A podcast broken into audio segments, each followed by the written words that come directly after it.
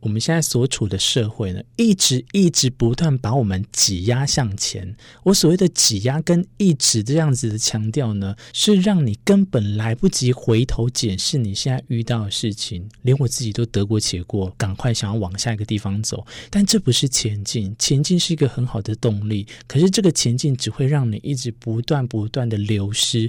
流失什么？流失你跟亲人的相近的距离，流失你跟每一段感情所要去。呼应的位置，甚至最后流失，你忘记你曾经该答应你自己做的期许。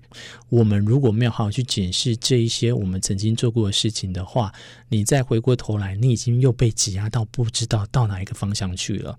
每一寸肌肤，每一个毛细孔，都会散发着你曾经去过留下的痕迹，给你的感动或概念。我相信曾宝仪在这本书里面呢，他为什么会用一起一会的生命礼物来去做一个开头，也是一个很棒的选择。文学交交交交一定。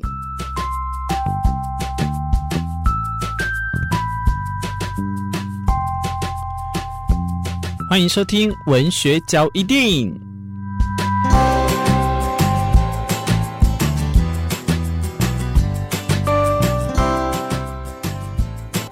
接下来我要介绍的这本书呢，我觉得跟我很喜欢出游有关。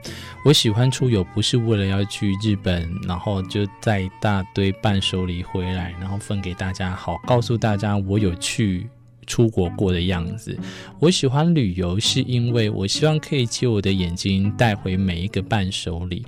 只可惜的是，呃，有时候大家都忘记了，出去旅游不是在跟大家玩得开开心，当然这是一个，但是我觉得你有没有让你自己的心灵开心，这也是很重要的哦。所以我在今天介绍这一本呢，跟我的理念就有点契合，曾宝仪著作的，啊、呃，又是很长的名字，书名。一期一会的生命礼物，副标是那些让我又哭又震撼的跨国境旅程。简单来讲呢，他透过一个节目的引介，所以他可以到。各地，我用各地来讲好了，然后来去做一些，不管是由节目的录制，或者是节目上要求他呃体验一些工作，呃有点困难的工作，那他有感之后呢，写出对于生命哲学跟他对于爱怎么样的看法，任何的相关体悟，我觉得这个就是我很鼓励大家，有时候出去玩绝对不是只有单纯的说我等一下要在哪边住很好的啊饭店，吃很好的餐厅，这个都可以，但是你应该要熟练到。这些步骤是不花你旅程前置作业的，maybe 不到一个小时，你就要把它完成。后面的部分呢，你就应该好好去规划。这里面当中，你有没有想要去看看哪一间房子里面的建筑物？不是为了拍照，真的。然后还有那里的文化存在的意义是什么？或者是如果这些都不是你想要追求的，没关系。那你有没有花半点时间在你去的那个地方，好好的体验一下当地的人事物？